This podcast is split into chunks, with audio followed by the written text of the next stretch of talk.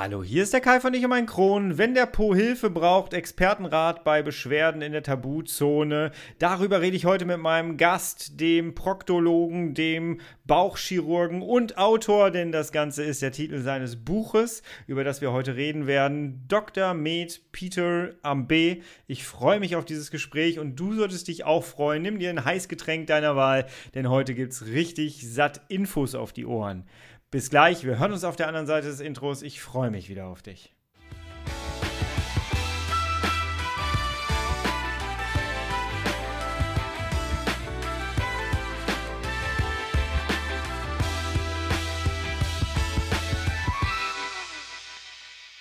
Herzlich willkommen zu einer weiteren Ausgabe von Ich um mein Kron, dein Kronpott.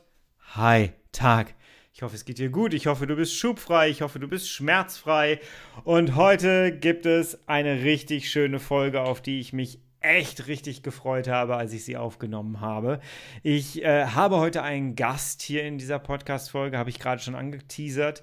Äh, wenn der Po Hilfe braucht, das ist das Buch, was mir auf Instagram entgegengesprungen ist.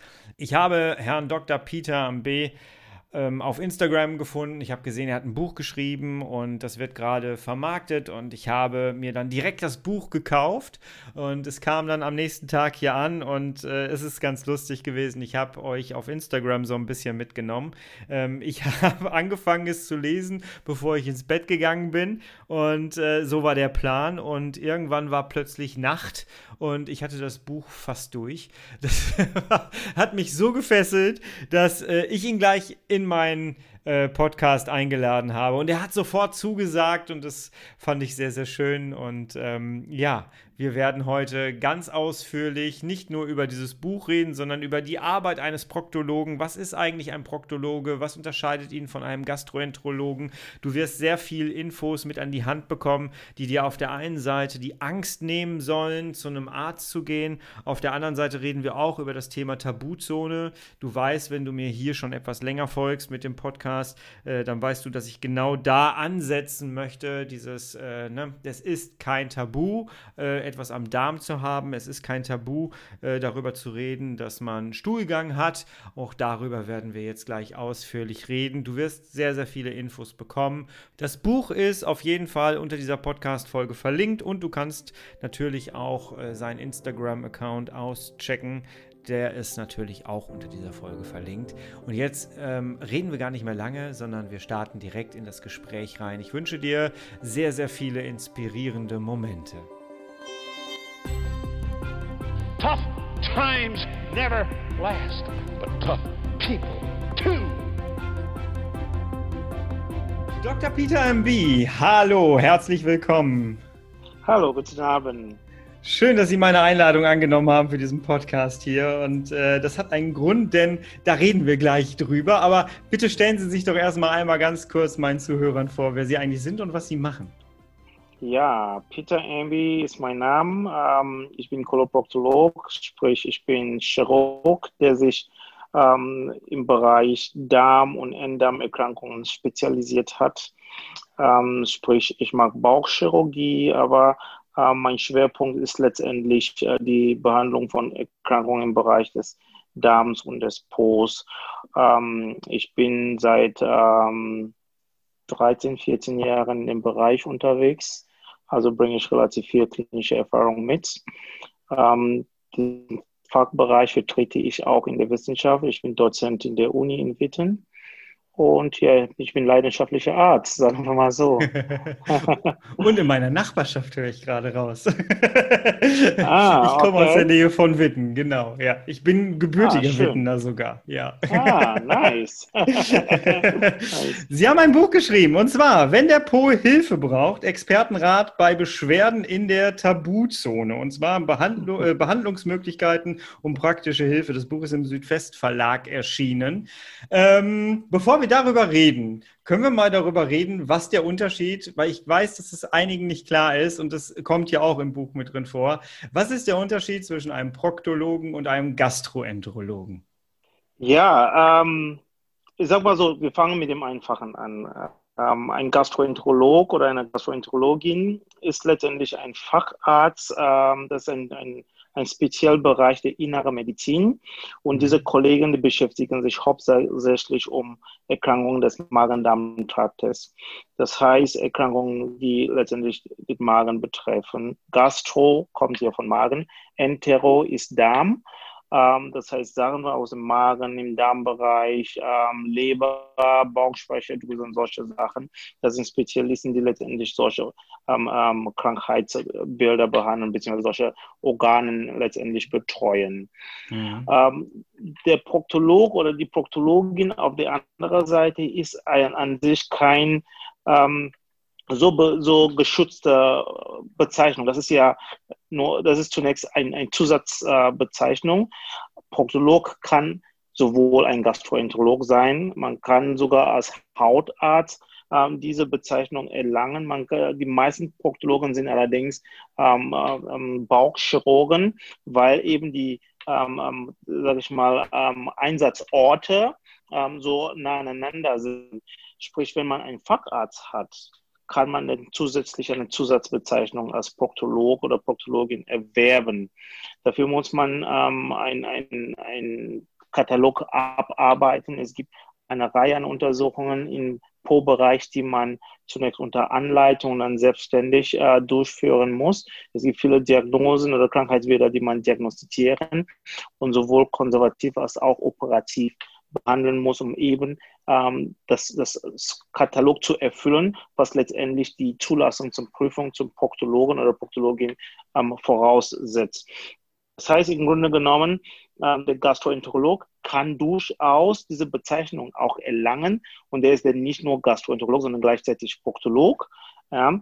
Ähm, viele von denen, es gibt ja die konservative Proktologie, das ist eben äh, Sachen, wo man nicht immer operieren muss, sondern auch äh, mit ganz ähm, ähm gängigen Mitteln durchaus ähnliche Krankheitsbilder auch erfolgreich, aber sehr erfolgreich zum Teil behandeln kann wo der, der, auf der anderen Seite der, der Chirurg, der letztendlich die Zusatzbezeichnung Proktolog erwerbt, ist dann letztendlich derjenige, der nicht nur die konservative Behandlung von Po-Krankheiten, sondern auch die operative äh, ähm, ähm, Behandlung von Po-Krankheiten auch anbietet und die entsprechende Expertise in diesem Bereich erlangen hat.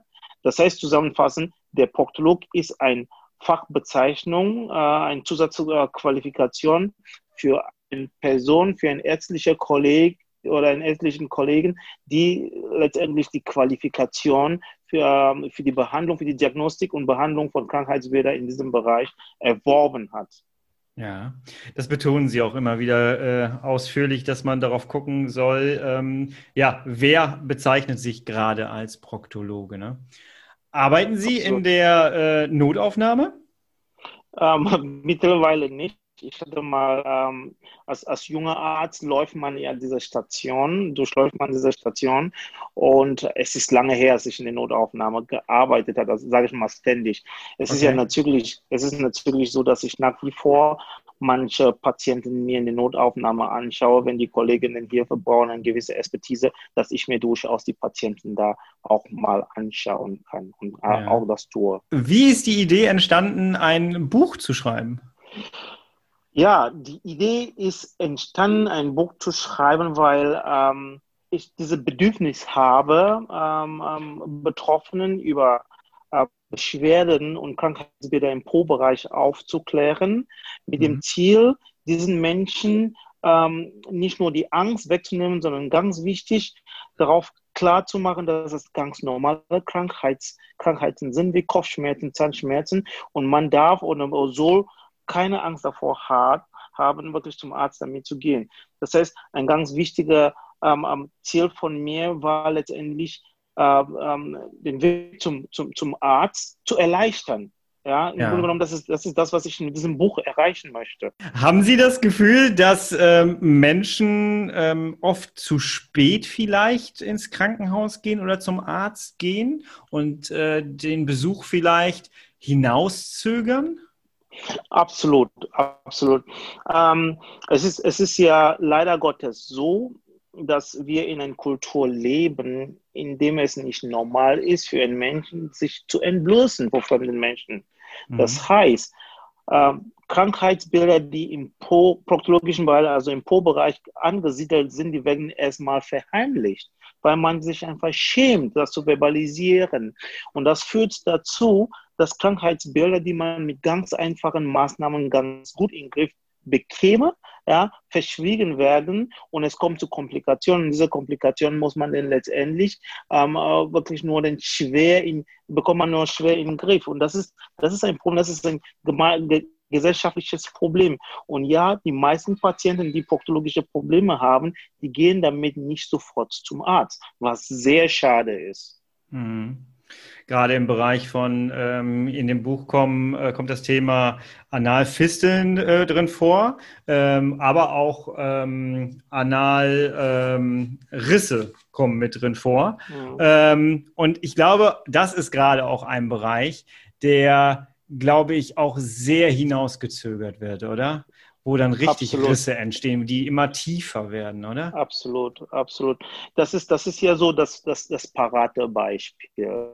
Ja, wir leben in einer in, in eine Welt, wo wir wirklich halt immer auf die Uhr gucken. Wir haben gar keine, wir nehmen, wir nehmen keine Zeit, um die notwendigste, einfachste Sachen im Leben zu erledigen, weil wir so unter, so unter Strom stehen. Ja, mhm. und ähm, ähm, wir, wir, wir sind alle Überlebenskünstler geworden ja, und das gilt auch für dem, was unsere Darmgesundheit, nicht nur Darmgesundheit, sondern komplett unsere Gesundheit anbelangt.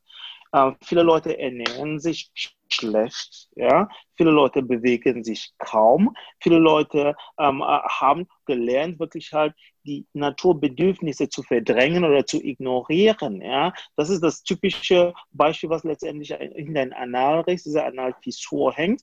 Auch da, das ist ein parates Beispiel, da entsteht ein, klein, ein kleiner Riss, den man ganz gut konservativ behandeln kann. Aber das wird immer herausgezögert, weil man sich schämt. Ja, man, mhm. man, man verbalisiert das nicht, man schämt sich und aus einer einfachen Sache, akute Sache wird eine chronische Sache, äh, ja, die, die, die sich dann wirklich halt nur schlecht behandeln lässt.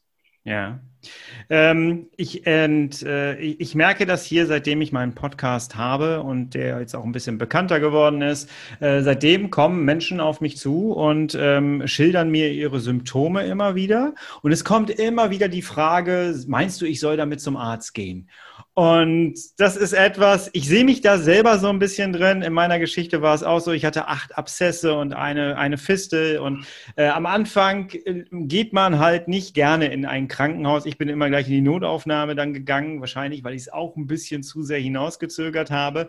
Und ich äh, kann dann sagen, okay, nach drei, vier Jahren war es mir dann völlig egal. Ne? Man setzt sich dann dahin, man legt sich dahin und es ist eigentlich egal. Hauptsache, äh, der Druck und der Schmerz geht weg. Ne? Aber ich erlebe tatsächlich immer wieder, dass gerade auch junge Menschen, und äh, das sind eigentlich die meisten, die mich anschreiben, ähm, da wirklich eine große Hemmung haben, und gerade bei der Analfissur habe ich hier im Buch so schön gelesen, dass es im Grunde genommen einfach mit einer Salbe vielleicht schon besser werden könnte. Absolut, absolut. Das ist ja, das, das ist ja letztendlich eine der Dinge, die ich in diesem Buch oder das ist eine der Ziele, dass ich mit diesem Buch erreichen möchte. Mhm. Ein Mensch, der krank ist, ist krank und braucht Hilfe. Und es gibt gar keinen Grund, sich davor vorzuschämen, um Hilfe zu fragen. Es gibt nun mal Leute, die ausgebildet sind, die wissen, was dahinter steckt, die den letztendlich den, den, den, besorgen. Diese Menschen, die haben wirklich viel Sorge, die haben viele Ängste, die haben zum Teil eine sehr, sehr, sehr schlechte Lebensqualität. Nichtsdestotrotz trauen sie sich nicht zum Arzt zu gehen. Ich meine, wir leben in einer Zeitära, wo wir letztendlich alles in der Öffentlichkeit diskutieren. Warum können wir nicht anfangen, dieses Thema ja auch in die Öffentlichkeit zu diskutieren, damit die Menschen, die dahinter stecken, der letztendlich darunter leidet, auch zeitgerecht die richtige Hilfe bekommt? Das ja. ist für mich, das ist für mich eine sehr, sehr wichtige Mission. Ja, und ich, ich, ich, ich, möchte, ich möchte mit diesem Buch dann letztendlich schon auch aufzeigen, was es bedeutet, ja, was ist, dass, dass diese Warnsignale, dass man die ernsthaft nimmt und auch dann wirklich keine Angst davor hat, zum Arzt zu gehen. Ich meine, jeder mit Bauchschmerzen geht um zwei Uhr zum Arzt. Warum soll derjenige mit Po-Schmerzen nicht um 2 Uhr auch zum Arzt gehen. Dabei sind die Po-Schmerzen, die sind extrem intensiv.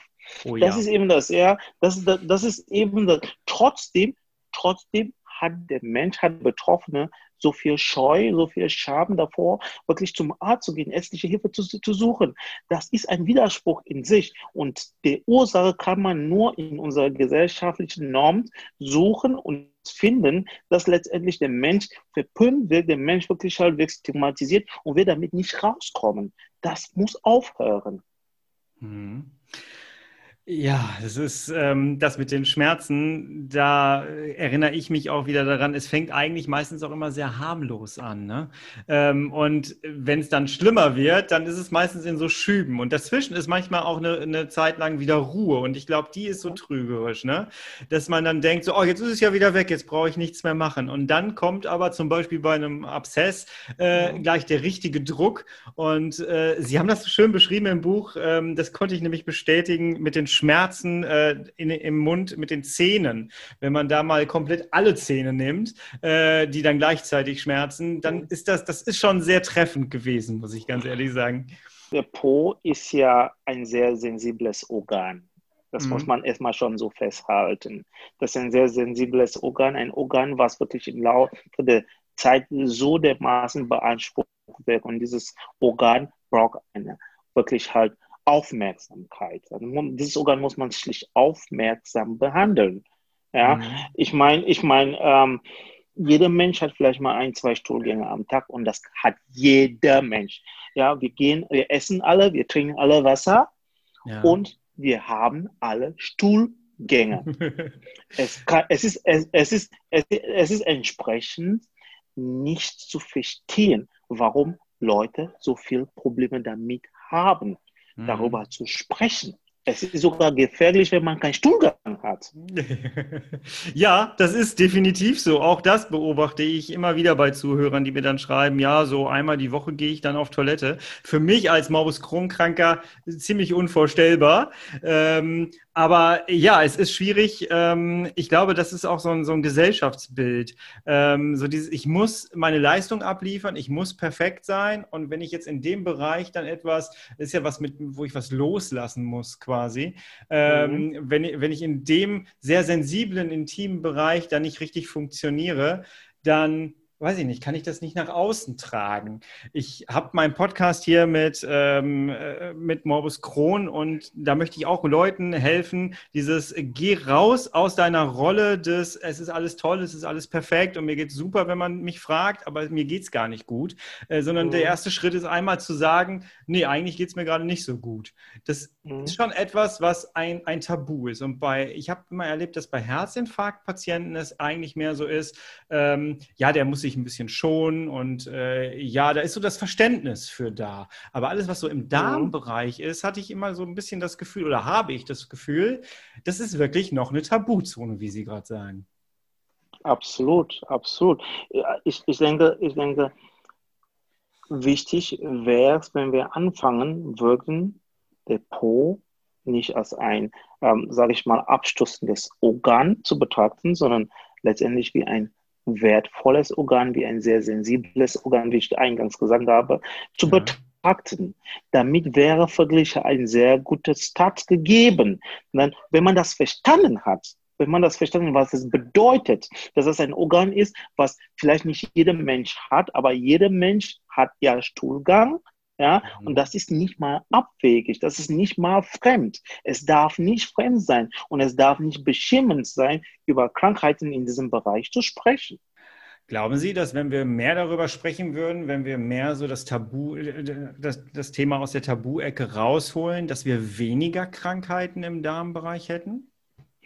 Wir werden sicherlich nicht weniger Krankheiten in diesem Bereich haben. Wir werden allerdings die Wahrscheinlichkeit sehen, dass viele Leute, die krank sind, die proktologische Krankheiten haben, wahrscheinlich schneller zum Arzt gehen und damit eine bessere Heilungschance hätten und entsprechend eine deutlich Zunahme der Lebensqualität erfahren werden. Und das ist ja das. Wir wollen ja eine gewisse Lebensqualität haben. Und ja. Lebensqualität kann man nicht mit Beschwerden haben. Das ist, das, ist ein Widerspruch in sich. Und das muss man auflösen. Ja. Bevor wir über den Inhalt des Buches so ein bisschen reden, ähm, wie ist das? Sie beschreiben das so schön im Buch. Ähm, ich komme jetzt das erste Mal zu Ihnen ins Krankenhaus ähm, oder ich komme jetzt zu, zum ersten Mal zu Ihnen ins Zimmer und lege mich dahin und äh, sage Ihnen, ich habe Schmerzen im Analbereich. Ähm, was passiert dann aus Ihrer Sicht? Weil Sie beschreiben das so schön. Viele Leute sind, liegen da und trauen sich noch nicht mal wirklich äh, jetzt irgendwie die Hose runterzulassen im wahrsten Sinne, äh, weil sie einfach das Gefühl haben, ja, sie gucken da einem was weg quasi. Wie ist so eine Situation mhm. ähm, in diesem Zimmer?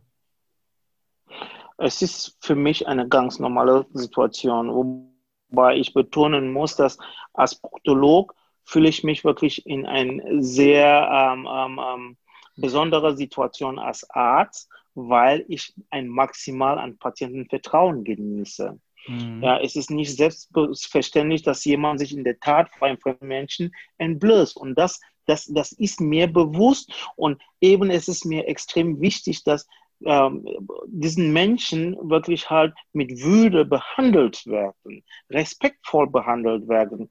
Und meistens fängt bei mir das Ganze mit einem Gespräch an. Ich nehme mir Zeit. Ich frage ganz einfach, wie kann ich Ihnen helfen, was führt Sie zu mir? Und lass erst mal reden. Ich versuche dann halt eine emotionale Bindung zu meinem Patienten zu finden. Und das gelingt meistens, wenn man den Menschen erstmal freundlich, ja, aufgeschlossen empfängt und dann diesen Menschen den erstmal ernst nimmt. Ja, weil das ist ein ganz großes Problem auch, dass diese Leute Angst davor haben, nicht ernst genommen zu werden.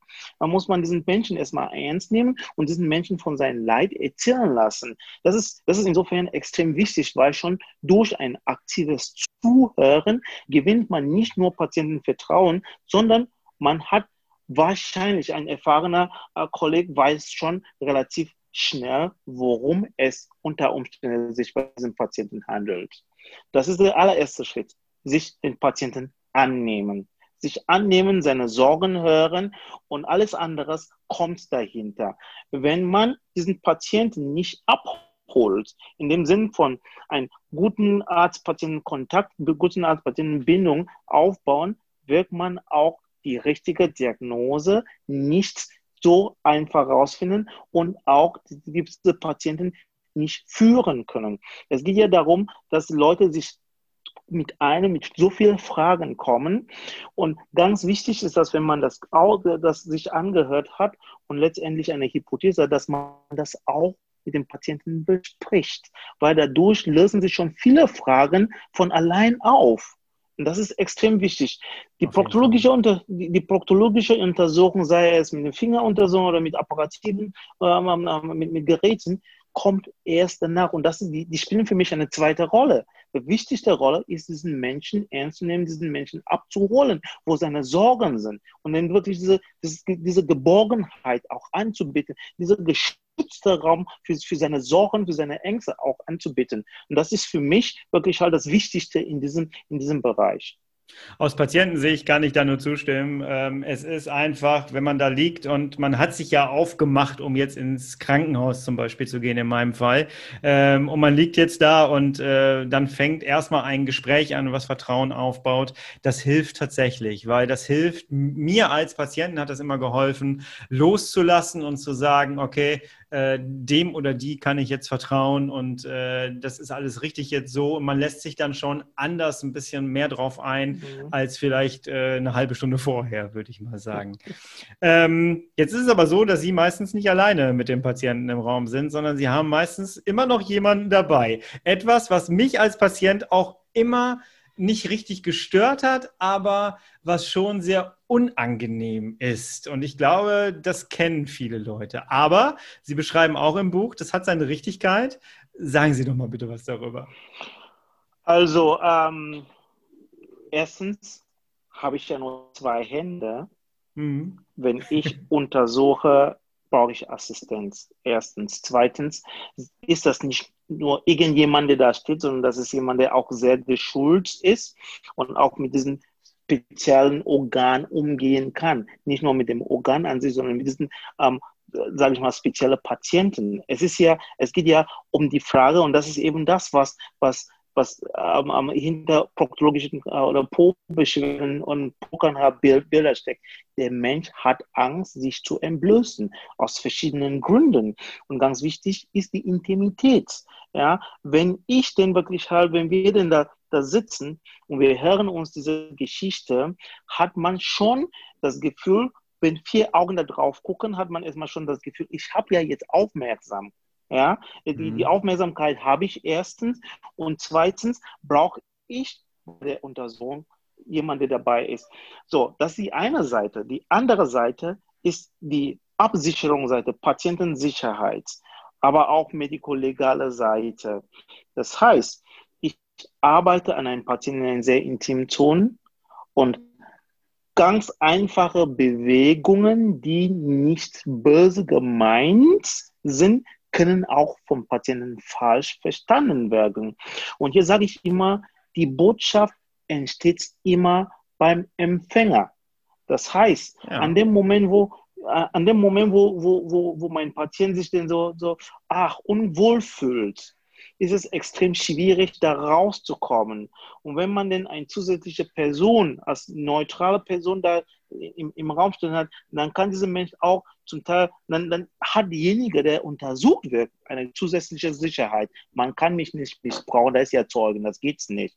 Ja? Mhm. Auf die andere Seite ist es ja so, dass die Assistenzperson so eine Empathie mit sich bringt. Es, ist, es, es bewirkt schon Wunder, wenn jemand sich auf den proktologischen Stuhl hinlegt und der Assistenz merkt, oh, derjenige hat Angst und hält die Hand, geben Sie mir mal die Hand. Ja, das ja. kann ich, das, ja, das kann das ich. Das ist unglaublich so, wichtig. Das, ja. ja, das kann ich nicht machen, aber mein Assistent sagt, wissen Sie, geben Sie mir mal die Hand, ja, ähm, wir machen das, ist alles gut, wir wissen, dass Sie Sorgen haben, wir wissen, dass Sie Angst haben, wenn es irgendwie, wenn, wenn Sie sich besser wohlfühlen, einfach drücken Sie meine Hand ein klein bisschen. Das, das kann man nicht mit Geld zahlen. Das sind, das sind das so Patientenversorgung, das sind so Patientenversorgung im, im, im wahrsten Sinne des Wortes. Und wenn ich darüber spreche, kriege ich Gänsehaut, weil ich ein Team habe, der wirklich auch so, so geschuldet, die diese Patienten abfangen. Das kann ich ja wahrscheinlich, weil ich total konzentriert bin und ich bin am Untersuchen. Da kriege ich diese kleinen Schwingungen nicht ja, mit. Und dieser Patient kriegt dann keinen Schaden davon, weil mein Mitarbeiter eben das, genau das macht, diese Patient da emotional abfängt. Und das ist extrem wichtig. Das ist für mich sogar noch wichtiger als irgendwelche medikolegale Aspekte. Ja, mhm. weil man hat einen Patienten sitzen und man weiß, worum es geht. Dieser Patient hat eine große Hürde auf sich genommen, um überhaupt dahin zu kommen. Und wir wollen, dass diesen Menschen wirklich das nicht bereut, sondern dass es diesen Menschen, der rausgeht und sagt, ich fühle mich jetzt gut aufgehoben. Ich denke, ich habe ein Team gefunden, mich versorgt und, und meine Ängste sind weg, meine Sorgen sind wirklich halt adressiert worden. Und deswegen ist es wichtig, jemanden dabei zu haben. Ich finde es ganz wichtig, dass wir darüber sprechen hier. Das ist äh, etwas, etwas ganz, ganz Wichtiges. Das ist mir auch schon im Buch aufgefallen, als ich es gelesen habe, dass ich sehr aufmerksam gelesen habe. Ich glaube, jeder von uns kennt diese Situation, vielleicht auch nicht unbedingt nur jetzt im proktologischen Bereich, sondern überhaupt, wenn man sich äh, in ärztliche Hände begibt. Und ich glaube, dass man es, wenn wir, wenn man uns jetzt so zuhört oder wenn man das Buch liest, dass man diese Situation nochmal ein bisschen anders wahrnimmt. Bei mir war es so, dass ich doch nochmal, nachdem ich das gelesen habe, so ein paar Situationen durchgegangen bin, die ich erlebt habe ja. und habe dann schon mitbekommen, dass das tatsächlich viele Sachen, die passiert sind, waren so beruhigend und die wissen schon ganz genau, was sie da tun. Und Absolut. das fand ich äh, ein, ein sehr schönes Gefühl. Ich musste ein bisschen schmunzeln, äh, als ich dann so durch meine Erinnerungen durchgegangen bin. Das war schon, das war schon sehr schön. Lassen Sie uns mal über Ihr Buch jetzt mal im Detail reden. Ähm, es geht ja nicht nur, wir sind ja hier im Podcast für Morbus Crohn und Colitis ulcerosa Kranke, aber darum geht es ja nicht nur in dem Buch, aber auch. Welche Themen haben Sie in dem Buch alles behandelt? Und wie ist das aufgebaut?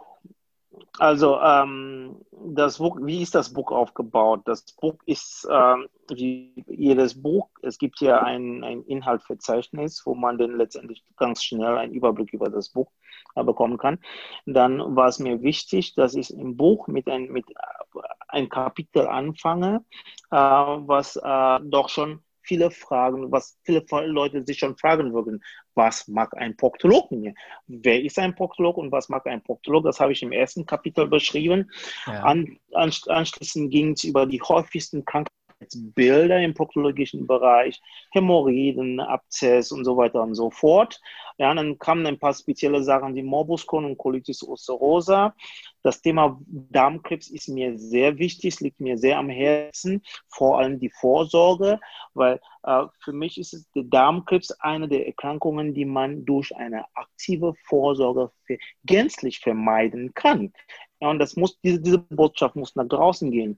Dann gibt es ein anderes Thema, was viel stigmatisiert wird. Das ist künstliche Darmausgang, das Thema Stoma. Ja, das ist mir auch, ähm, das ist mir wirklich ein Thema, das sehr am, Herzen gewachsen ist. Und deswegen habe ich auch ein Kapitel diesem Thema gewidmet. Ähm, und dann geht es am Ende über Richtung Ende des Kapitels des Buchs gibt es ein ähm, Frage-Antwort-Kapitel. Mhm. Das ist ein sehr spannendes Kapitel.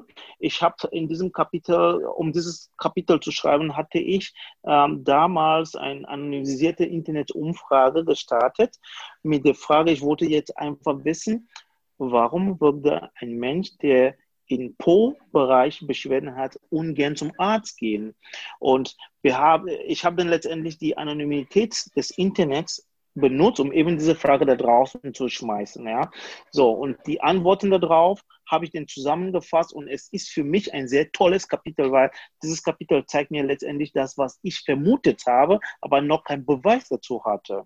Ja, das, das finde ich, dieses Kapitel sehr toll. Und das Buch ähm, ähm, endet mit einem Glossar, wo man dann ganz schnell die wichtigen Wörter aus diesem Buch äh, nachschlagen kann, um eben dann wirklich halt auch ein, nicht unbedingt als Referenzwerk, sondern als Hilfwerk. Ja, viele Leute, wenn man hört, okay, was ist Colitis, was ist, äh, was, was ist FAP zum Beispiel, was ist Crohn, dass man den ganz schnell da, da schnell aufschlagen kann und weiß, circa worum es geht. Ja, ähm, ja das ist so quasi ein, eine Zusammenfassung des Buchs.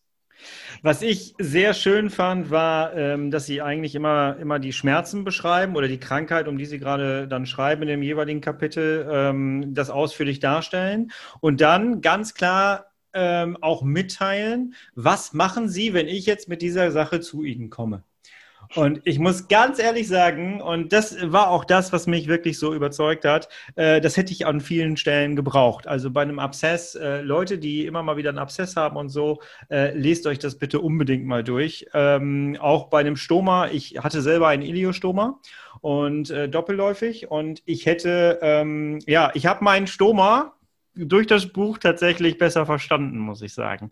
Ähm, Im Nachhinein. Also ich hätte das tatsächlich vorher gebraucht und äh, es ist, es, das Buch kommt aus meiner Sicht total ohne, ähm, ohne Übertreibung aus, ohne irgendwie äh, Überreißungen, wie es ja oft so mal gemacht wird, gerade auch in dem Bereich, äh, über, mit Übertreibungen und, und äh, drastischen Worten und so. Das braucht das Buch irgendwie gar nicht. Und ich habe gerade im Vorgespräch schon gesagt, deswegen musste ich gerade mal so ein bisschen schmunzeln. Ich habe das Glossar erst äh, später gefunden äh, mit den ganzen Wörtern, die man, die man übersetzt mhm. bekommt. Und ich habe gerade schon im Vorgespräch ein bisschen gejubelt, als ich es gesehen habe weil tatsächlich, äh, da sind sehr, sehr viele Sachen drin. Äh, hier. Uro, Urostomata zum Beispiel. Ähm, viele Sachen weiß man einfach nicht, die da drin stehen. Viele Sachen, die ich gerade auch nicht aussprechen kann. Äh, das ist einfach irgendwie so. Sie haben gerade das wichtige The Thema Krebs angesprochen. Ähm, da würde ich ganz gerne jetzt, wenn es funktioniert, noch in ganz kurzer Zeit äh, einmal ganz kurz drüber ansprechen. Ähm, es hat mir an der Stelle, als ich es gelesen habe, so ein bisschen Angst gemacht, würde ich sagen. Und zwar, ähm, weil, wie gesagt, ich habe Morbus Crohn und ich ja. habe so ein bisschen rausgelesen, das ist auch nicht ganz neu, aber äh, es ist mir nochmal deutlich geworden, dass äh, Leute, die Morbus Crohn haben oder eine entzündliche Darmerkrankung haben, ein höheres Risiko haben, Krebs zu bekommen. Muss das so sein, dass man damit rechnet, Krebs zu kriegen, wenn man Morbus Crohn hat? Weil das wird auch sehr oft in Foren thematisiert. Oder kann ich auch sagen, nö, ich kann mit meiner Lebensgeschichte, mit ärztlicher Behandlung dem durchaus genauso vorsorgen wie ein gesunder Mensch? Also das ist ähm, das, das Thema chronische, Darm, äh, chronische Darmerkrankungen und, und äh, Darmkrebs ist ja schon ein, ein, ein, ein Thema von Relevanz, von großer Relevanz. Und da muss man dann wirklich halt den Morbus Crohn von der Colitis ulcerosa wirklich äh, getrennt sehen. Ähm, sicherlich ist es so, der Morbus Crohn kann ja alle Darmanteile befallen. Die Colitis ulcerosa ist meistens im Dickdarm limitiert. Und ähm, dadurch, dass es eine, es gibt ja in der Entstehung von Krebs gibt es verschiedene Mechanismen. Ja. Und eine von diesen Mechanismen ist sogenannte inflammatorisch, also Entzündung getriggert. Und da sieht man ganz einfach oder ganz eindeutig bei den Patienten mit Colitis ulcerosa, je länger die Entzündung da ist, umso höher steigt das Risiko für einen Darmkrebs eventuell. Bei Morbus Crohn ist, muss man ein klein bisschen differenzierter sehen.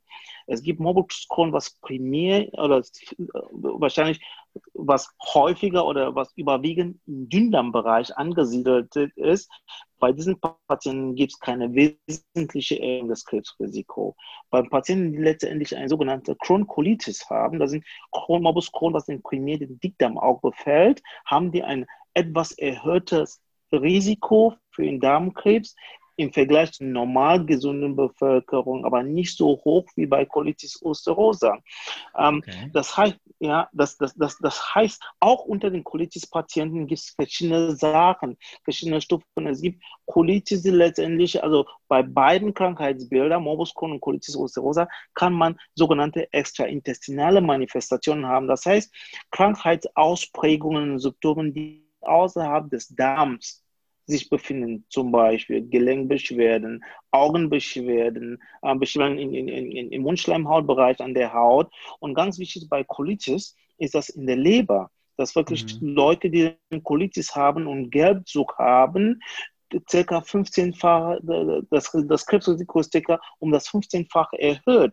Und was heißt das denn? Das heißt, man muss sehr stringent sich an die Vorsorge halten bei den Kronpatienten ist es ja so, dass, ähm, ähm, dass die Therapie, die Therapie orientiert sich auch zum Teil an einem Befallmuster.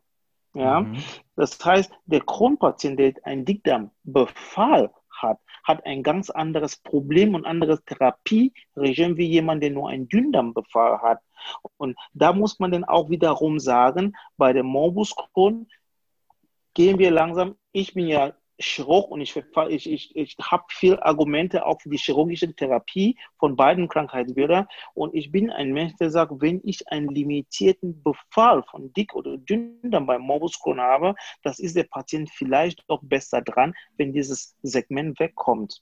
Solange das dann nicht zu groß ist, dass der Patient Schaden davon kriegt, dann hat man erstmal Ruhe. Ja, mhm. von daher, von daher, von daher muss man, diese zwei Krankheitsbilder muss man so getrennt sehen.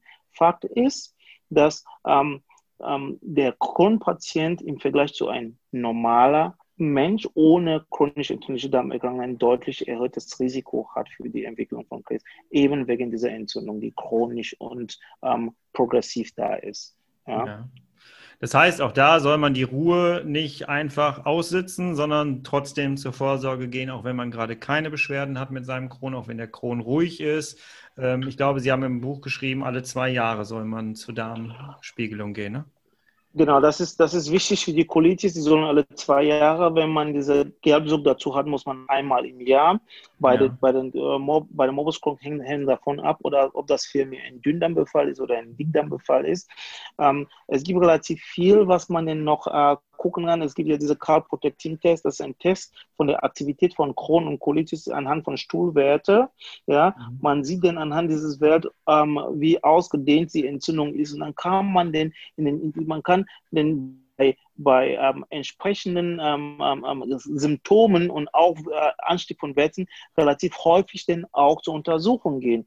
Und da muss ich einfach immer sagen, es ist wichtig, dass man bei einem Gastroenterologen angebunden ist, wäre was auch von chronisch entzündlicher Darmerkrankung wichtig.